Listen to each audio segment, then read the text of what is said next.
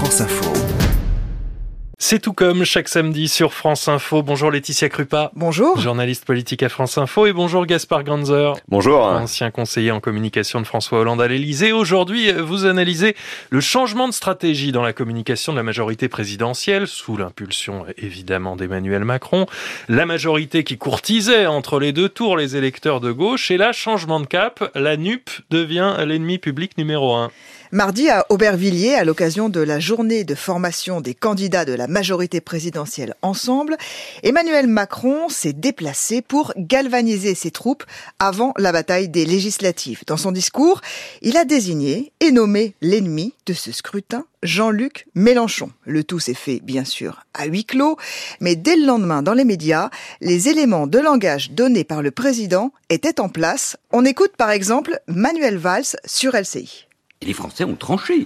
Jean-Luc Mélenchon n'a pas été qualifié pour le second tour. Mais je pense, en effet, il y a un, vrai danger dans le mélenchonisme parce que c'est une rupture euh, avec euh, euh, nos engagements européens de défense, l'Alliance Atlantique, notre diplomatie. Il y a une deuxième rupture qui est une rupture républicaine et, le chef de l'État a eu raison hier de rappeler qu'il y a dans le mélenchonisme du communautarisme. Et il y a une troisième rupture avec euh, l'esprit de responsabilité.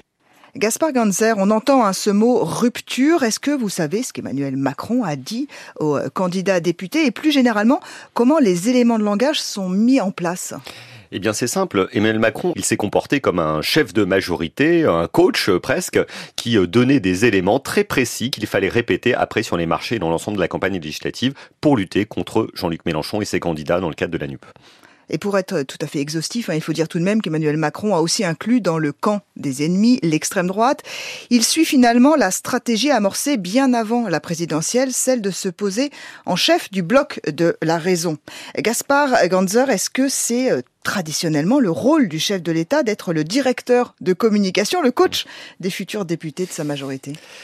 Tous les chefs euh, d'État successifs et tout leur entourage vous diront toujours que bien évidemment le chef de l'État est au-dessus des partis, au-dessus des contingences électorales. Mais en pratique, quand même, depuis euh, François Mitterrand et le début des années 80, les présidents de la République ont toujours regardé de très près les élections législatives. Certains se sont investis plus que d'autres, Nicolas Sarkozy par exemple, et Emmanuel Macron décide de franchir un nouveau cap, puisque là, en l'absence de nouveau Premier ministre, c'est vraiment lui qui dirige la campagne des législatives. Et le changement de braquet ne pose apparemment aucun problème en communication politique, puisque entre les deux tours de la présidentielle, Emmanuel Macron avait euh, choisi de flatter Jean-Luc Mélenchon en reprenant à son compte une de ses propositions phares. C'était lors de son meeting à Marseille le 16 avril dernier. Pour placer l'écologie au cœur du nouveau paradigme politique, comme au 19e siècle, où face aux défis éducatifs, Jules Ferry était à la fois président du Conseil et ministre de l'Instruction publique. Mon prochain Premier ministre sera directement chargé de la planification écologique. La planification écologique, c'était une des mesures phares de Jean-Luc Mélenchon. Est-ce que euh, vous savez, Gaspard Ganzer, quand Emmanuel Macron a choisi cette stratégie de flatter puis de cibler? Dès le soir euh, du premier tour, il a décidé de reprendre les mots du euh, mélanchonisme à défaut de reprendre l'intégralité des propositions parce qu'il sait qu'en communication politique, l'usage des mots, des concepts est fantastiquement efficace pour toucher l'oreille et le cœur des électeurs. Mais dès le soir euh, du deuxième tour, il a décidé d'inverser de logique, notamment quand l'union à gauche a commencé à se réaliser et que là, il a vu que son adversaire désigné, c'était le bloc autour de Jean-Luc Mélenchon. Faire de la communication politique, faire de la stratégie, c'est aussi désigner un adversaire. Mais c'est une méthode classique en communication politique, justement. Est-ce que vous avez en mémoire un changement de position aussi radical à des fins électoralistes?